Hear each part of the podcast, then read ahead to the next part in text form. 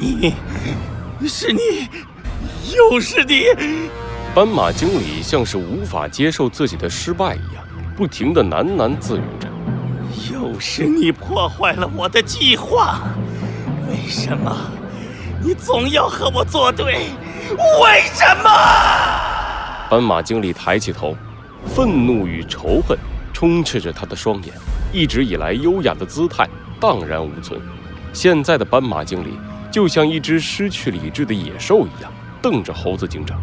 我知道了，只要没有你，没有你，大地的梦想就可以成功，我们期望的明天就会到来。我的计划失败了又怎样？只要在这里除掉你就够了，小的们，杀，杀了他！斑马经理发出了怒吼，可是身后却迟迟没有动静。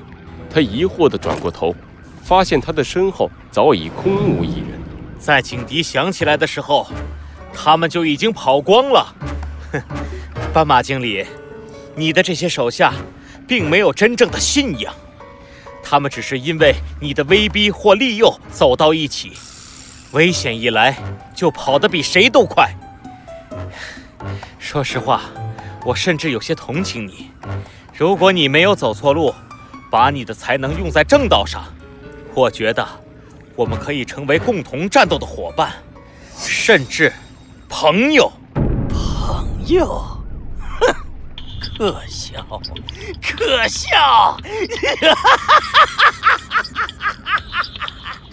斑马经理看向天空，暴雨不知何时已经停了下来，阳光穿过黑白色的云层，露出蓝蓝的天空。从我被大地救下的那一刻起，我的生命就只属于他。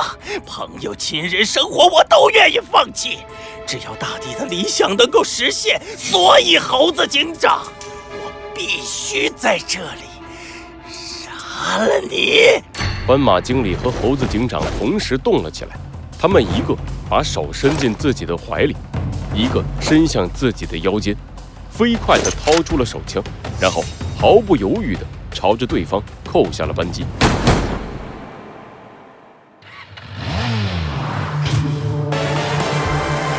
罪恶藏在谜题之下，真相就在推理之后。猴子警长探案记，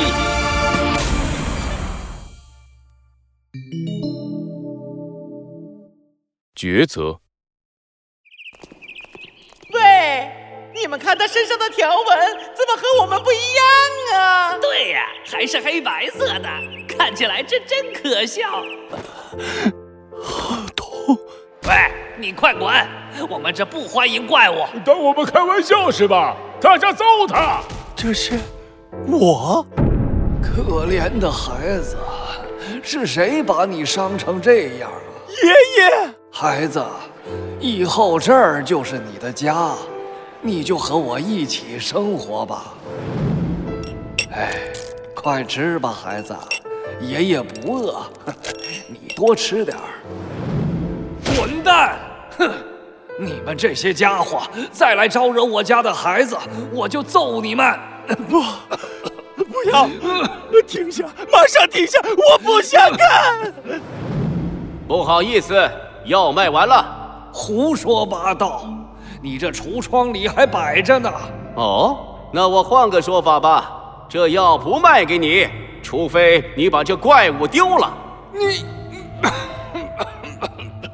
你欺人太甚！孩子，我们走。爷爷，可恶，可恶，可恶，可恶！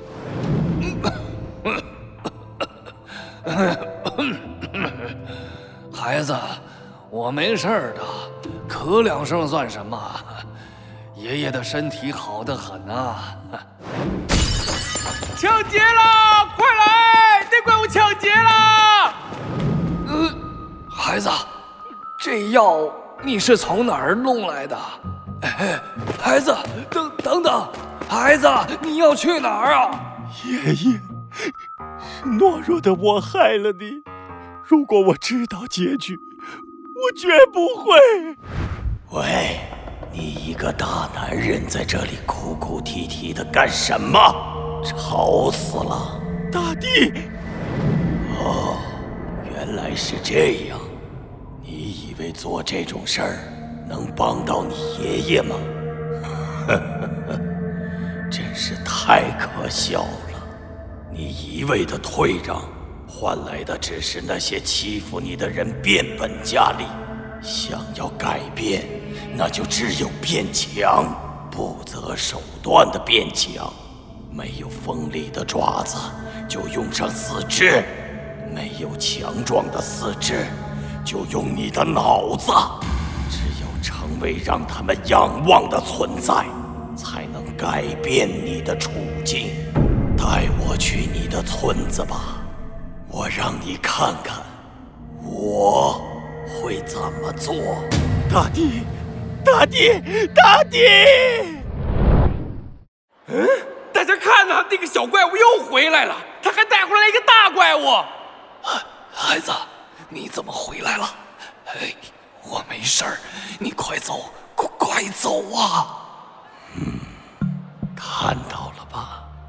你以为你的所作所为是为了你的爷爷好，到头来反而是害了他。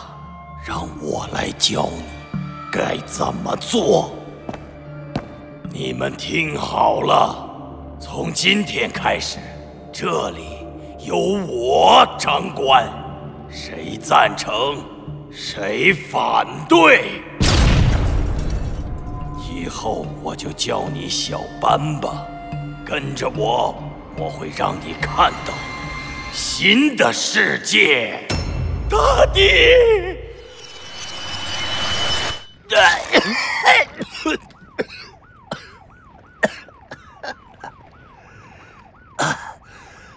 还真是梦到了一些陈年往事呢。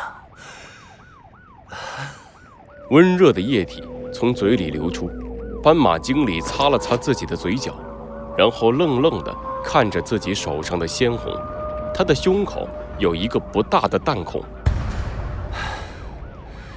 终究还是没有赢过你吗，猴子警长。斑马经理眯起眼睛，猴子警长倒在他的面前，他的腿上有一个和斑马经理一模一样的弹孔。远处。警笛声呼啸，已经隐隐约约的可以看见，在最前面的兔子警长带着着急无比的表情，骑着摩托车飞驰而来。你这一枪，让我看到了一些过去的事情，也让我回忆起了我在这里的目的，并不是为了打倒你，而是。大地的理想，多亏你打醒了我，猴子警长。愤怒果然会让人失去理智。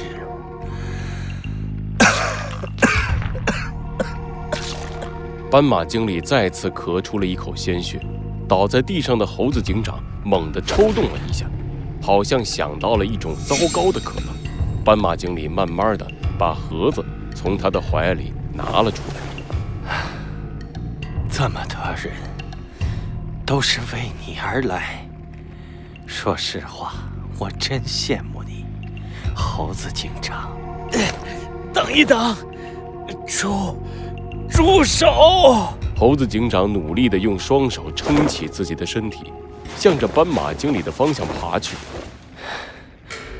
一直生活在森林都市的你，恐怕不知道吧？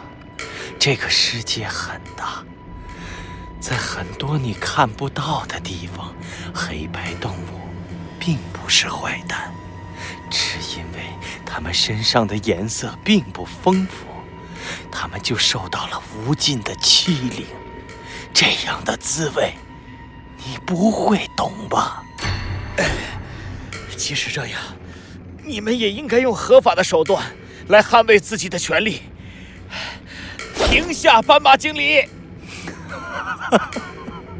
来不及了，我们已经踏上了这条路。虽然我失败了，不过至少我可以为大地做这最后一件事。斑马经理把手伸进了口袋里，从里面拿出了一根录音笔。在那只小飞机模仿我的声音骗过兰博基尼的时候，我就应该对它重视起来。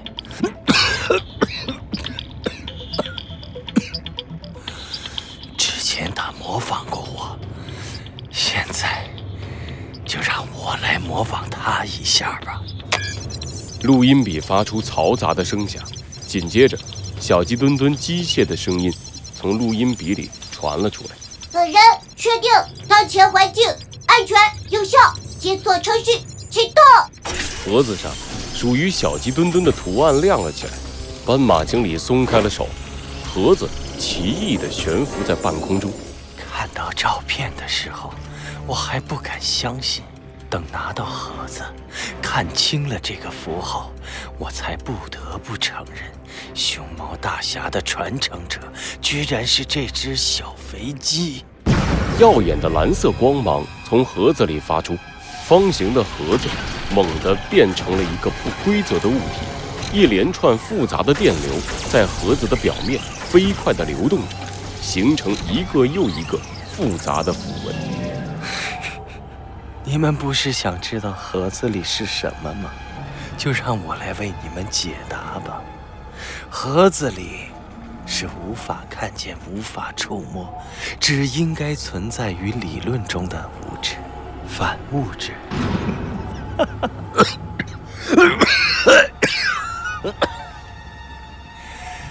当反物质与现实世界里的任何物质接触时，他们就会互相湮灭，产生出巨大的能量。这股能量比核弹爆炸还要恐怖。多亏了你，猴子警长，多亏你，这些警察才会聚集在一起。他们和你一样，都是联盟。只要消灭你们，就等于让大地的理想更进一步。而联盟要付出的，只不过是我的生命罢了。真是一笔划算的买卖呢！停下！你还有救！森林都市不会放弃任何一个宝贵的生命。你说的是，其实森林都市早就注意到了，一直以来。我们在努力地推动法律，消除这种不平等的现象。你在森林都市卧底了很久，这些事你最清楚不过。你牺牲自己引爆反物质，只会换来更大的仇恨，让黑白动物和彩色动物再也没有和解的可能。停下，斑马经理！你说的没有错，但是。已经等不及了，而我，我只要大地满意，这就够了。录音笔从手上滑了下来，斑马经理的眼睛渐渐地失去了所有的神采，他用最后的力气把悬浮在空中的盒子。朝着猴子警长身后的方向推了出去。没办法和你一起看到那个新世界了。爷爷，我来了。住手！